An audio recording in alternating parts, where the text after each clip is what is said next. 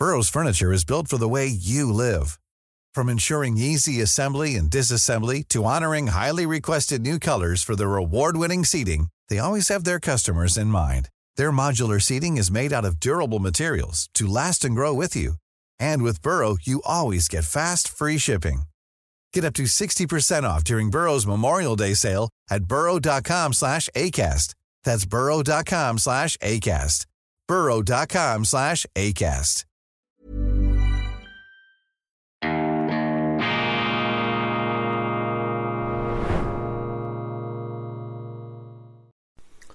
Grüezi miteinander, ganz herzlich willkommen und einen guten Morgen, meine sehr verehrten Damen und Herren, bei Weltwoche Daily, die andere Sicht, unabhängig, kritisch, gut gelaunt und bereits hier zu nachtschlafener Stunde energetisch aufgeladen, geradezu elektrisiert. Dies ist die internationale Ausgabe mit besonderer Wertschätzung für unsere Freunde, vor allem in Deutschland und in Österreich. Ich freue mich, jetzt ist schon wieder Freitag, das heißt, wir freuen uns aufs Wochenende und ich freue mich auf diese sehr reichhaltige Sendung. Ich habe das schweizerische Programm bereits aufgezeichnet und am Schluss festgestellt, mein Gott, 40 Minuten lang habe ich geredet. Äh, das werde ich versuchen hier nicht zu überschreiten beziehungsweise mich kürzer zu fassen, aber es läuft so viel, es ist so interessant und ich glaube auch überall Lichtblicke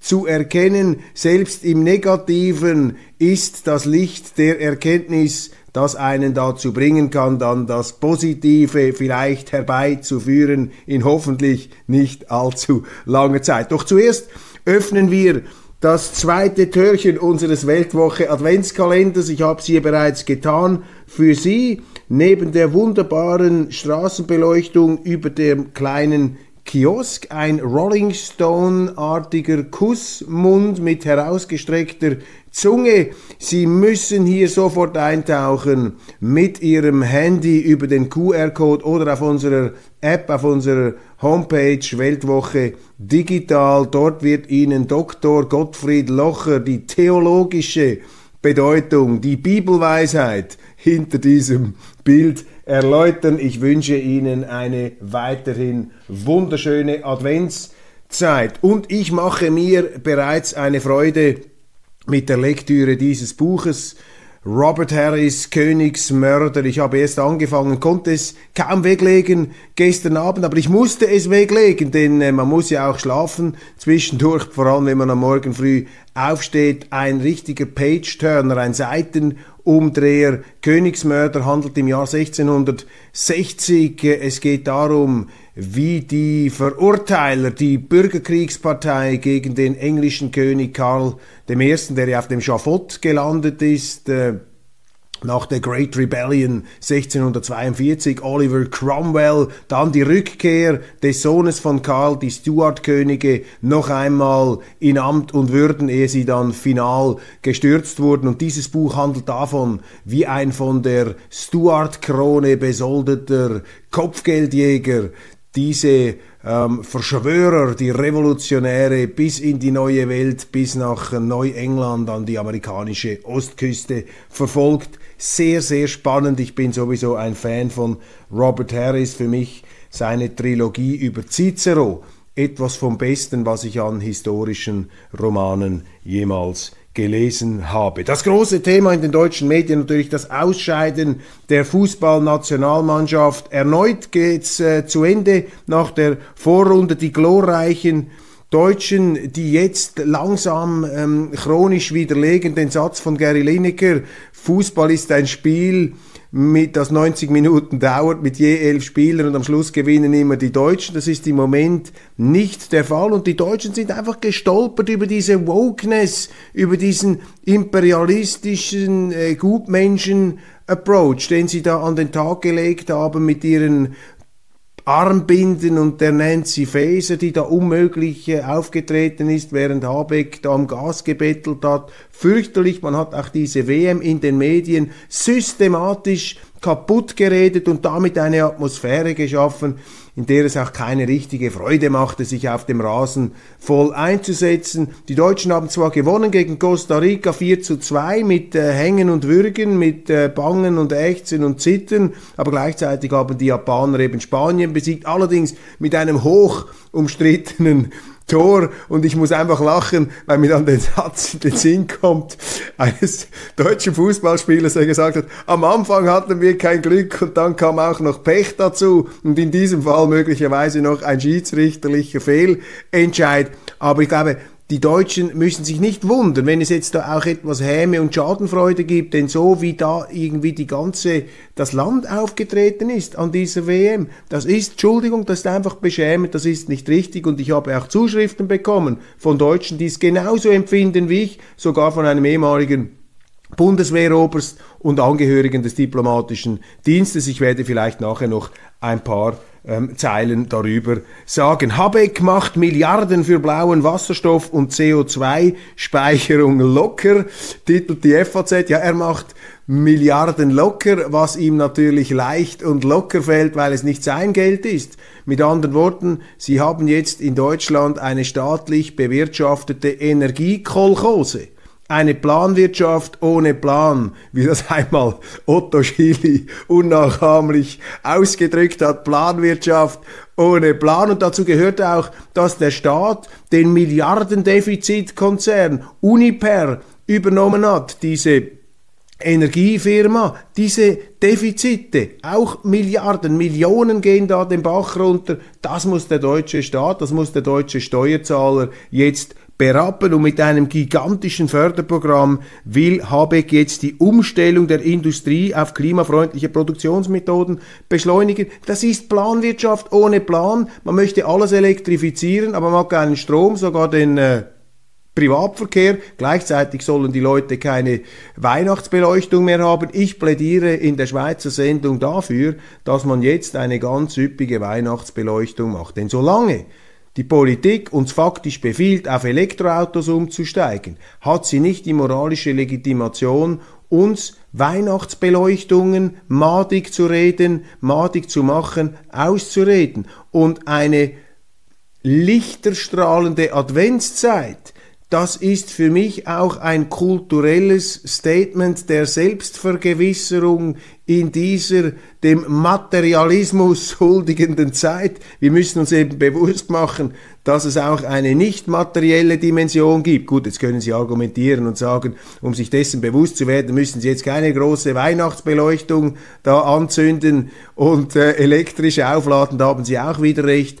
Aber äh, für mich ist eben die Adventsbeleuchtung im heutigen Kontext, im heutigen Zusammenhang geradezu ein Akt des zivilen Ungehorsams gegen diese wahnsinnige Energiepolitik, die uns da aufgenötigt werden soll. Der Kreml hat sich geäußert zu den Plänen von Frau von der Leyen, die ja den äh, russischen eingefrorenen Devisenreserven, die möchten ja den Russen das wegnehmen, also das ist ja die zweite Ungeheuerlichkeit. Der von der Leyen möchte einfach diese eingefrorenen Währungsreserven, die dem russischen Staat gehören, wollen sie einfach wegnehmen, um das der Ukraine zu geben. Unglaublich. Enteignung russischen Staatseigentums so weit sind wir mittlerweile. Das ist das Ende jeden Rechtsstaats, übrigens auch die Verfolgung dieser sogenannten Oligarchen. Ich rede in der Schweizer Ausgabe etwas ausführlicher ähm, darüber, wenn Sie dieses Thema interessiert. Ich finde das fürchterlich und Frau von der Leyen hat ja auch die Einrichtung eines Sondertribunals gefordert gegen Russland um die Russen dort strafrechtlich anzuklagen und zu verfolgen. Mit anderen Worten, sie will ein Gericht installieren, das ein Urteil ausspricht, das ihr die Politik bereits diktiert hat. Also das ist jetzt äh, spanische Inquisition des Mittelalters. Man bestätigt gerichtlich, was man bereits weiß. Da haben wir auch schon Schauprozesse in Moskau gesehen in den 30er Jahren, die Volksgerichte. Das ist diese Art von Prangerjustiz, das sind die Gerichtshöfe der Moral und der Politik, die keine Prozessordnung kennen. Und der Kreml sagt hier, Entschuldigung, auch wenn man es nicht hören will, er sagt völlig zu Recht, dieses Gericht hätte keine Legitimation. Und das stimmt, das hat auch keine Legitimation. Übrigens auch das Kriegsverbrechertribunal in Den Haag hat eine nur sehr begrenzte Legitimation. Ich weiß gar nicht, ob Ihnen das bewusst ist. Ich muss hier schnell in meinen Unterlagen blättern ähm, und rascheln. Meine Damen und Herren, es gibt nämlich einen amerikanischen ähm, Gesetzestext, einen Gerichtsakt, den American Service Members Protection Act. Haben Sie von dem schon gehört?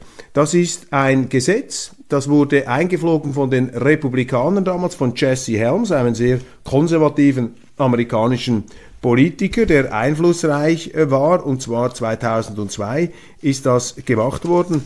Und dieses äh, Gesetz gibt der amerikanischen Regierung, Regierung die Macht, alle erdenklichen Mittel zu ergreifen, um einen amerikanischen Bürger, der vor das Kriegsverbrechertribunal in Den Haag gestellt werden würde, den dort herauszuholen und zu befreien. Also nicht einfach nur, dass sich die Amerikaner diese Gerichtsbarkeit nicht unterstellen, der internationalen Strafgerichtsbarkeit und Kriegsverbrechergerichtsbarkeit. Nein, sie haben auch die Macht, Kraft ihres Gesetzes, alles zu unternehmen, um einen Amerikaner aus den Niederlanden, aus Den Haag herauszuholen. Darum heißt dieses Gesetz auch the, the Den Haag Invasion Act. Den Haag Invasion Act, wobei auf Wikipedia steht dann, ja, also ein Invasionsrecht sei damit nicht verbunden, aber ja, wenn steht, dass jedes Mittel ergriffen werden darf. Nein, also diese internationale Strafgerichtsbarkeit, die ist ja auch das Papier nicht wert, auf dem sie geschrieben ist, ist halt das Problem auch dieser Überfliegerjustiz, dieser internationalen Justiz. Ich bin auch ein Freund des internationalen Rechts, des sogenannten Völkerrechts, wobei ähm, in den meisten Fällen die Völker sehr wenig zu sagen hatten bei der Herstellung des Völkerrechts. Das ist vor allem ein Recht, das die Regierungen unter sich ausgekungelt und ausgemauschelt haben. Ich finde das auch gut, dass man versucht, die Konflikte auf diesem Planeten rechtlich und nicht ähm, kriegerisch zu lösen. Aber es ist eben eine Tatsache, dass es nicht gelingt und auch nicht gelingen kann, solange sie nicht einen Weltstaat haben mit einer Weltregierung und einer Weltpolizei, können sie auch kein Weltrecht durchsetzen. Das liegt in der Natur der Sache, denn die Macht setzt am Schluss das Recht. Es ist nicht so, dass das Recht von sich aus entsteht. Sie brauchen immer eine Macht, sie brauchen ein Schwert, sie brauchen ein Gewaltmonopol, das auf einem bestimmten Territorium seine anerkannte Rechtsordnung durchsetzt.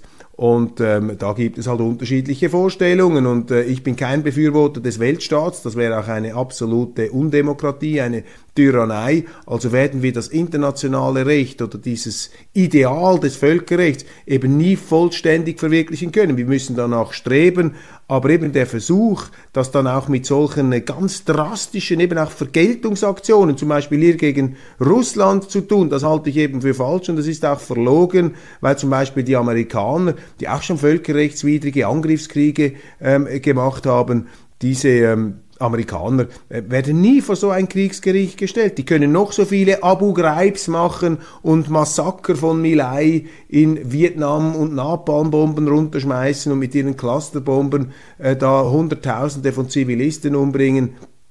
Das äh, wird denen nie äh, vor einem Gericht vorgehalten werden können. Und wenn man es dann gleichzeitig den anderen machen will, dann stimmt das nicht und das widerstrebt auch unserem Rechtsempfinden. Das sind eben eminent politische Konflikte, die wir haben, die sich da nicht ins Rechtliche auflösen lassen können. Und wenn eine Frau von der Leyen so tut, als könne man das jetzt rechtlich ähm, lösen, dieses ganze äh, Thema, dann gaukelt sie sich und den Leuten etwas vor, aber die Leute sind zu intelligent, als dass sie sich einen derartigen Bären aufbinden lassen würden. Und die Russen haben da sachlich das zurückgewiesen. Dann EU-Ratschef Michel, Charles Michel, ist äh, nach äh, Peking gereist und hat dort mit ähm, Xi Jinping gesprochen und die Medien sind jetzt voll mit Interpretationen und sie sagen, das ist jetzt der Beweis, dass China mit Europa zusammenrückt gegen Russland. Ja, da ist der Wunsch Vater des Gedankens, die Chinesen lassen sich da nicht in die Karten blicken Xi Jinping auch mit Pokerface da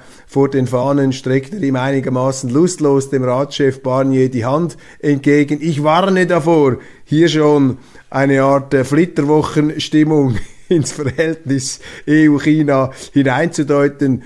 Ich habe einen anderen Eindruck, die Chinesen sind eher verärgert, dass eben auch die äh, Europäer da mitschleichen, hinterherhoppeln bei dieser Anti-China-Politik der Amerikaner.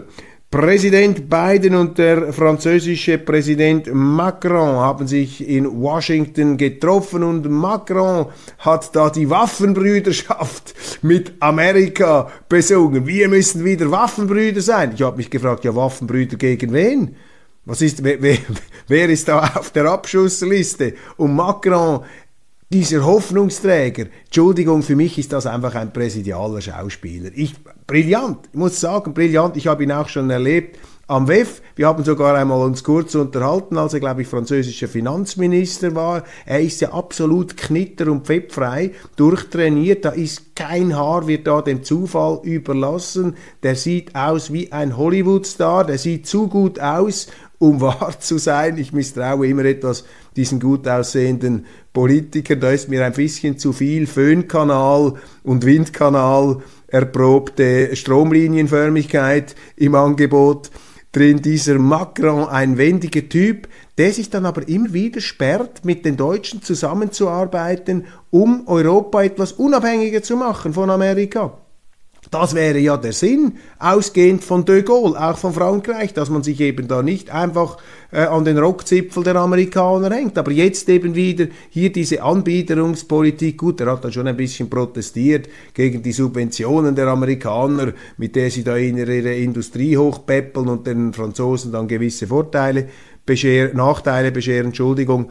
Aber Macron müsste sich doch einsetzen, zusammen mit den Deutschen ein wirksames Verteidigungssystem aufzuziehen. Aber da scheitern sie. Es gibt Bestrebungen im Moment, die auf Eis sind weil sich die Deutschen und die Franzosen nicht einigen können, wie sie eine gemeinsame Luftverteidigung in Europa organisieren sollen. Die Deutschen und mit ihnen viele andere Staaten sind der Meinung, man solle auf amerikanische und israelische Waffen abstellen. Die Franzosen wollen natürlich französische und italienische Luftraketen. Übrigens auch noch deutsche Waffen sollen dabei sein, da auf der deutschen Seite. Und so scheitert halt diese europäische gemeinsame Verteidigung wieder an den nationalen Interessen. Auch ein Schlaglicht, dass diese Europäische Union äh, in vielerlei Hinsicht eben ein Trugbild ist. Der ukrainische Präsident Volodymyr Zelensky will den Einfluss der russisch-orthodoxen Kirche auf das geistliche Leben in seinem Land stoppen.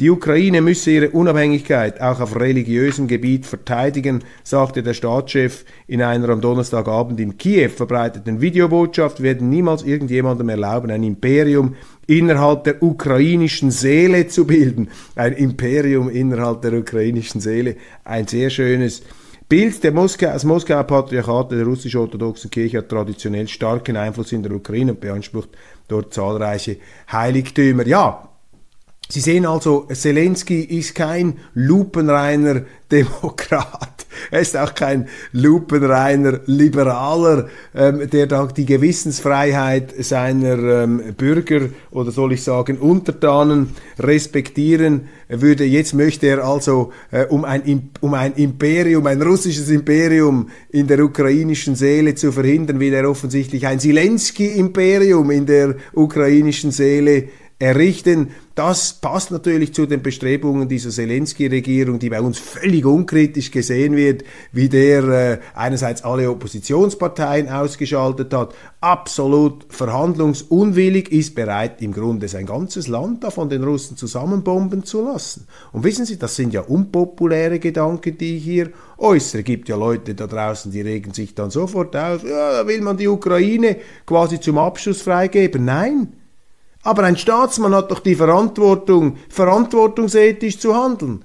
Und wenn Sie feststellen, dass Sie faktisch gar nicht in der Lage sind, diesen Krieg zu führen, mit Gewinnaussicht, auch wenn Sie vom Westen hochgepäppelt werden. Und ich kann mir nicht vorstellen, wie das Zelensky gelingen soll, jetzt die Russen aus der Ukraine zu vertreiben. Sie haben viel größere Reserven. Das merken jetzt langsam auch die Westlichen, kriegen ihnen dann nachher schon noch die entsprechenden Daten und Quellen dazu. Dann haben sie doch auch eine Verantwortung als Staatschef, nicht einfach ihren Willen auf Kosten ihres Landes durchzustieren und dann sogar noch die Kirchen anzugreifen, nachdem sie die Parteien gleichgeschaltet haben. Aber das wird bei uns ja nicht gesehen, sondern Zelensky ist da der großartige ähm, Demokrat, der Superdemokrat. Ja, das ist einfach nicht der Fall. Das ist ein komplexer Konflikt mit einer komplexen Vorgeschichte, da sind auf allen Seiten Fehler gemacht worden und so müsste man das auch etwas sachlicher betrachten.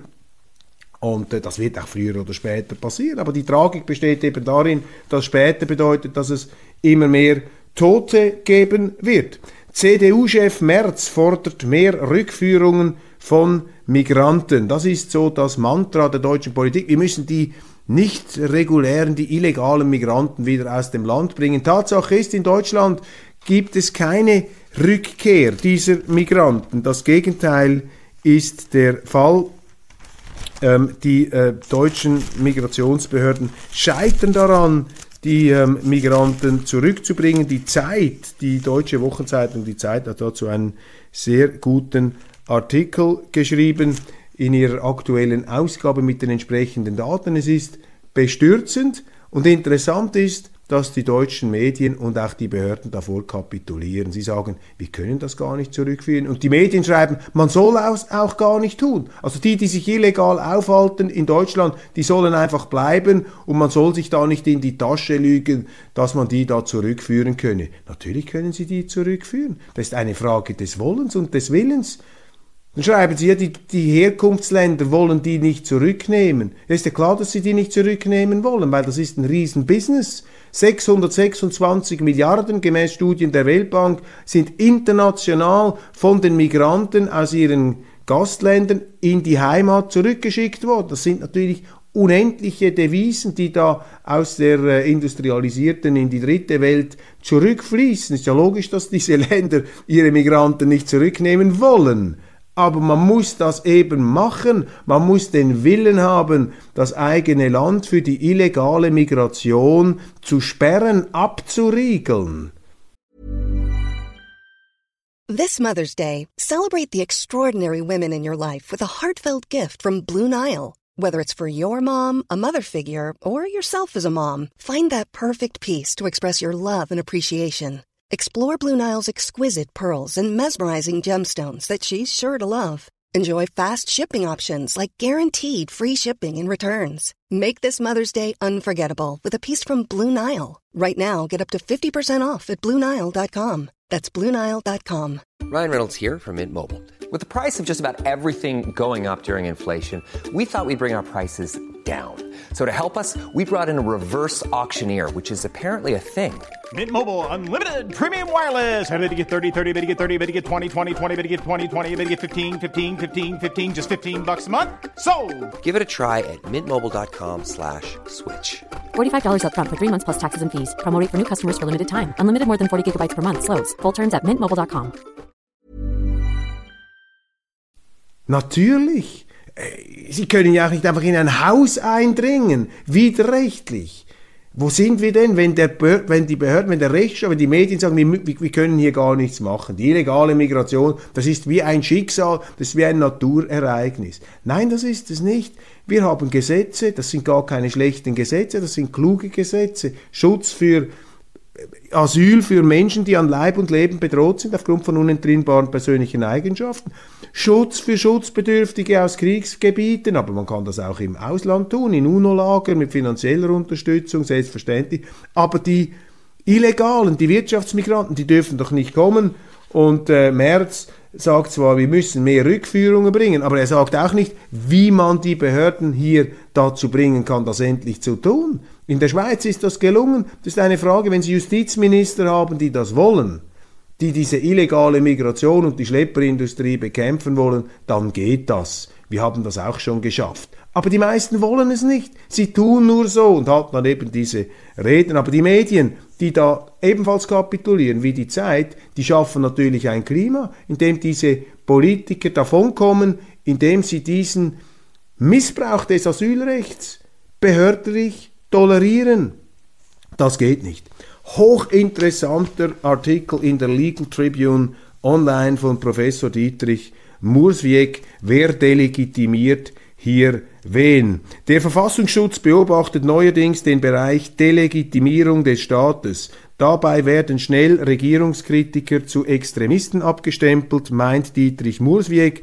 Die neue Kategorie leide an gefährlich unscharfen Begriffen. Ein ganz toller Text und er zeigt da wunderbar auf, wie Leute, die die politischen Behörden kritisiert haben, aufgrund ihres Umgangs mit der Flutkatastrophe im Aarland, dass die dann verfolgt wurden vom Verfassungsschutz wegen Delegitimierung des Staates. Diese Kritiker der Behörden haben gesagt, totales Versagen der Institutionen, totales Versagen der Behörden. Und das hat der Verfassungsschutz in Deutschland zum Anlass genommen, um die verfolgen, beobachten zu lassen. Das müssen Sie sich das einmal vorstellen. Wenn Sie in einer Demokratie nicht mal mehr die Behörden in Frage stellen dürfen. Kritik ist das Lebenselixier der Demokratie. Und wenn Sie einen Verfassungsschutz haben, der diese Kritik als Delegitimierung des Staates bezeichnet, dann haben Sie einen Verfassungsschutz, der ein Problem für die Demokratie ist, meine Damen und Herren. Da müssen Sie aufpassen. Da muss sich die wehrhafte Demokratie gegen ihre eigenen Wehrinstrumente zur Wehr setzen. Das ist hier der ganz entscheidende Punkt.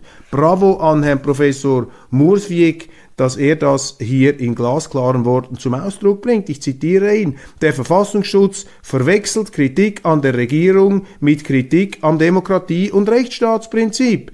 Er sieht eine ständige Agitation gegen, gegen und Verächtlichmachung von demokratisch legitimierten Repräsentantinnen und Repräsentanten als Delegitimierung des Staates und deshalb als verfassungsfeindlich an. Mit diesem Vokabular weicht er die Grenzen juristisch fassbarer Bestrebungen gegen die freiheitlich-demokratische Grundordnung auf und ermächtigt sich selbst dazu, oppositionelle Bestrebungen als extremistische Bestrebungen zu bewerten werten. Verächtlich machen zum Beispiel ist eine völlig unscharfe Kritik. Wenn einer sagt, die Regierung ist überfordert, mache ich mich jetzt, mache ich jetzt die Regierung verächtlich. Wenn ich sage, Frau Baerbock ist eine Plagiatspolitikerin, ja, dann gebe ich sie einer gewissen Verachtung preis oder ich äh, ziehe sozusagen den Respekt in Zweifel, den sie für sich in Anspruch nimmt. Ja, bin ich jetzt bereits ein Staatsfeind in Deutschland und könnte vom Verfassungsschutz beobachtet werden? Ständige Agitation, Verrechtlichmachung, das sind die beiden Schlüsselbegriffe für den Verfassungsschutz und da begibt er sich aufs Glatteis und das zeigt hier Professor Murswig in der Legal, Entschuldigung, in der Legal Tribune auf vorbildliche Art und Weise. Ukraine, ich habe gesagt, dass ähm, die russische Seite da unterschätzt wird und die Kriegslage nach einem Zermürbungskrieg ähm, sich jetzt entwickelt. Und ich habe da einen äh, sehr interessanten Artikel ähm, entdeckt, der dieser Tage erschienen ist und geschrieben hat ihn ein Stephen Bryan, Senior Fellow at the Center for Security Policy at the Yorktown Institute. Und äh, er hat hier geschrieben, Ukrainian military casualties are big trouble for Biden. Er schreibt hier von 100.000 toten ukrainischen Soldaten, bei etwa ebenfalls 100.000 russischen ähm, toten Soldaten. Das ist eine fürchterliche Tragödie und zwar auf beiden Seiten. Das sind junge Männer, äh, die da einfach sterben, die ähm, abgeschlachtet und hingeschlachtet werden aufgrund eines Konflikts. Ich sage es nochmal, der sich nicht einfach mit Walt Disney Hollywood-Kriterien in Gut und Böse, in Dr. Mabuse und die Russen wollen an unsere Körpersäfte und auf all diesen trivialen Unsinn herunterbrechen lässt, sondern da steht eine ganz komplexe geopolitische politische Konfrontation zwischen den Vereinigten Staaten und Russland dahinter. Und nach meiner Empfindung, nach meinem Eindruck, nach allem, was ich weiß, nach bestem Wissen und Gewissen, und ich würde es anders sagen, wenn ich es anders sehen würde, haben die Amerikaner hier durch ihre absolut unsensible, das ist jetzt vorteilhaft formuliert, man könnte auch sagen, durch ihre aggressive Expansionspolitik mit der Stationierung von Atomraketen ähm, Werfern und Systemen in unmittelbarer Nähe der russischen Grenze bis hin zu einem Vordringen in die Ukraine mehrere rote Linien überschritten. Sie haben damit Putin in eine unmögliche Situation gebracht. Ich finde es falsch und er hat sich hier auch in eine Falle locken lassen von den Amerikanern, indem er diesen Krieg entfesselt hat.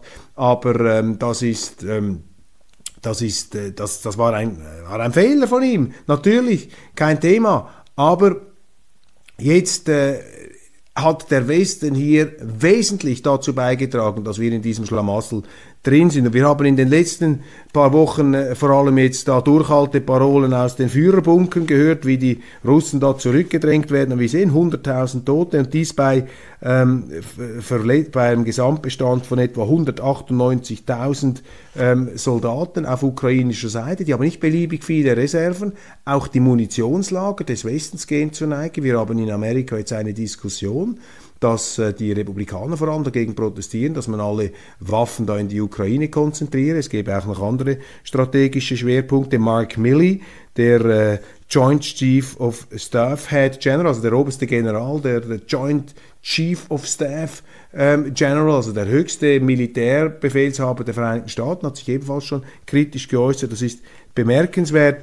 Und ähm, dieser Text hier kommt zum Schluss dass die Russen über bedeutende strategische Vorteile in diesem Krieg verfügen, auch wenn den Ukrainern jetzt operative Erfolge am Boden gelungen sind. Aber durch die Beschießung der Infrastruktur ist natürlich die Achillesferse der Ukrainer getroffen. Jetzt kann man sich darüber entrüsten und sagen, das sind fürchterliche Verbrechen. Ja, aber da muss sich der Westen auch selber an die Nase nehmen, denn der Westen hat natürlich mit seiner Eskalations ähm, Politik, das habe ich hier immer dargestellt, notwendigerweise eine Eskalation dieses Kriegs auch in der Konsequenz provoziert. Denn die Annahme, dass die Russen einfach sagen, sorry, wir haben uns geirrt, wir schleichen jetzt ab, wir gehen jetzt, das ist völlig weltfremd. Das würden die Amerikaner auch nicht machen, haben sie in Vietnam auch nicht gemacht.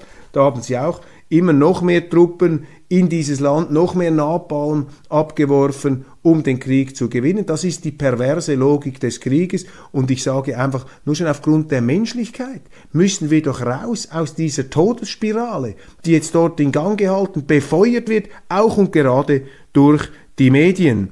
Dann ebenfalls sehr interessant, ein Oberst Reisner. Und zwar Markus Reisner hat im ZDF deutliche Worte gewählt, um diese Selbsttäuschungen mit Blick auf den Ukraine-Krieg zu zerstreuen. Wir haben Russland unterschätzt, sagt Oberst Markus Reisner bei ZDF heute live. Das zentrale Nervensystem der Ukraine, das Stromnetz, drohe zusammenzubrechen und die strategischen Vorteile würden da bei den Russen liegen. Die schiere Größe der Ukraine erschwere die Verteidigung und äh, Europa habe alle Lager leer gemacht, schreibt er und sagt Oberst Reisner, man könne auch nicht in kürzester Zeit diese Waffenarsenale füllen, die Zeit renne einem davon. Die Ukrainer seien zwar wieder in Cherson, aber dort würden sie im Dunkeln sitzen. Die amerikanisch-französische Freundschaft hat Macron bei seinem Staatsbesuch, Präsident Macron bei seinem Staatsbesuch in Washington beschworen. Gleichzeitig, auch interessant, wird nicht berichtet in den deutschen Mainstream-Medien, darum äh, bringe ich das hier. Hohe EU-Beamte sind äh, zusehends kritisch gegenüber der amerikanischen Politik. Das berichtet das amerikafreundliche Portal Politico. Sehr einflussreich, jetzt ja im Besitz des Springer Verlages. Hoher EU-Beamter, nüchtern betrachtet sind die USA das Land, das am meisten vom Krieg in der Ukraine profitiert, weil sie mehr Gas zu höheren Preisen verkaufen und weil sie mehr Waffen verkaufen. Weiter führte hochrangige EU-Beamte aus, wir sind wirklich an einem historischen Punkt angelangt. Der doppelte Schlag der Handelsunterbrechung durch die US-Subventionen und die hohen Energiepreise das ist das Paket, das Biden zur Stützung seiner Wirtschaft gemacht hat, birgt die Gefahr, dass sich die öffentliche Meinung sowohl gegen die Kriegsanstrengungen als auch gegen das transatlantische Bündnis wendet. Amerika muss erkennen, dass sich die öffentliche Meinung in vielen EU-Ländern ändert. Das halte ich für eine realistische Betrachtung und ich spüre es an mir selber. Ich bin wirklich ein Amerika-Fan.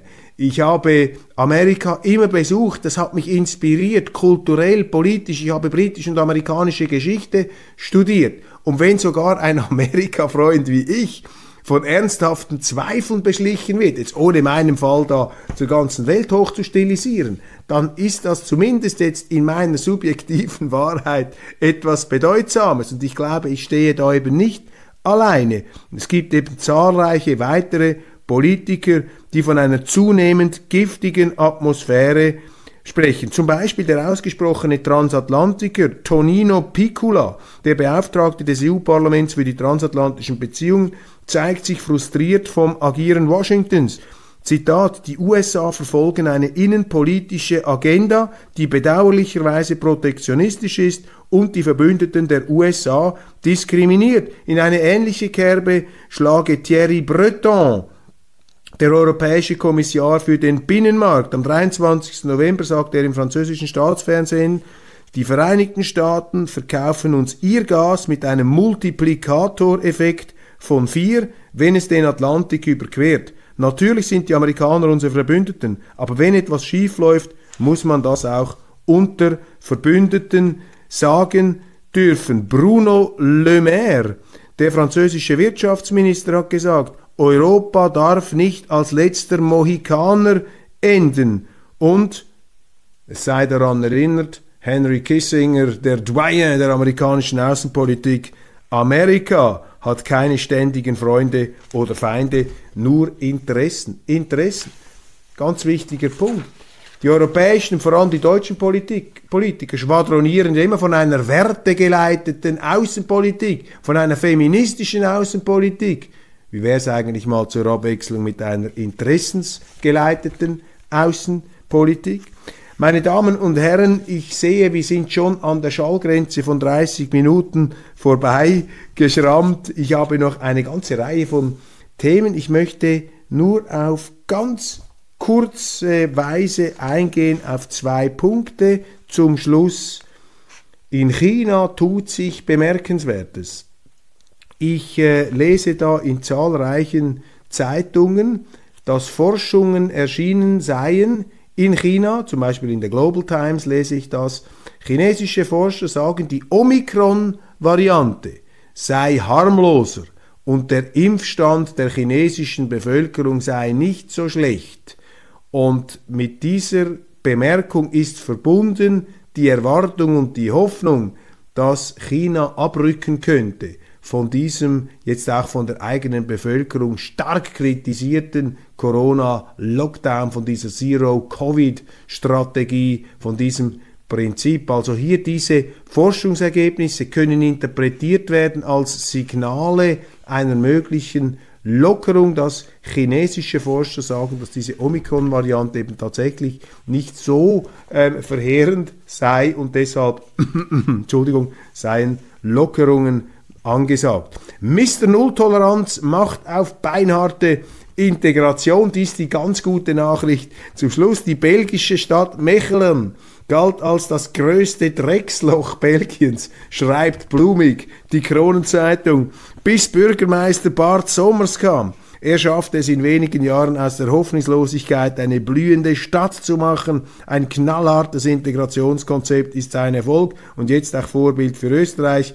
Die Krone war vor Ort. Ja, Integration ist schon gut, aber die Integration ist vor allem die Aufgabe des Migranten und ich sage, die Aufgabe der Behörden besteht vor allem darin, an den eigenen Landesgrenzen die Triage zu machen, dort die Leute nur reinzulassen, die es verdienen. Im Asylbereich ist das ein Bruchteil von denen, die kommen im 1, 2 Prozent Maximum vielleicht nicht einmal ein Prozent, die tatsächlich die Bedingungen erfüllen. Alles andere sind Wirtschaftsmigranten und die Integration, auch die Integrationsbürokratie ist ja bereits eine Bewältigung einer gescheiterten Grenzstrategie. Und deshalb äh, ist das äh, immer mit gemischten Gefühlen zu sehen. Aber wir lassen uns trotzdem inspirieren von Bart Sommers und werden mal schauen, was da in der Stadt Mechelen an integrationistischen Wundern vollbracht worden ist. Meine Damen und Herren, das war's von Weltwoche Daily. Ich freue mich aufs Wochenende, werde am Freitag heute in Wien sein, um aufzuzeichnen der Pragmaticus. Das ist die Sendung, die ich einmal pro Monat für Servus TV mache. Diesmal ein ganz tolles Programm mit ähm, unter anderem Norbert Bolz und ähm, dem Schriftsteller Michael Köhlmeier zum Thema Cancel Culture, also ganz brisant, ganz aktuell. Ich freue mich darauf und vielleicht haben Sie auch Zeit reinzuschauen bei Servus TV ab Sonntagabend 23.15 Uhr, glaube ich, oder 23 Uhr. Schauen Sie bitte noch im Programm nach. Nachher können Sie es auf der Mediothek dann abrufen. Würde mich freuen, wenn wir uns auch dort wiedersehen. Ihnen ein wunderschönes Wochenende. Ich freue mich bereits auf Montag, wenn es wieder heißt Weltwoche Daily, die andere Sicht.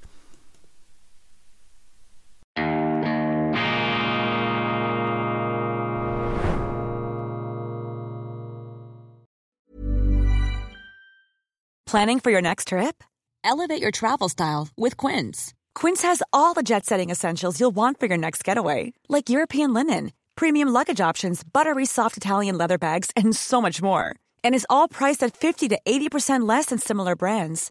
Plus, Quince only works with factories that use safe and ethical manufacturing practices.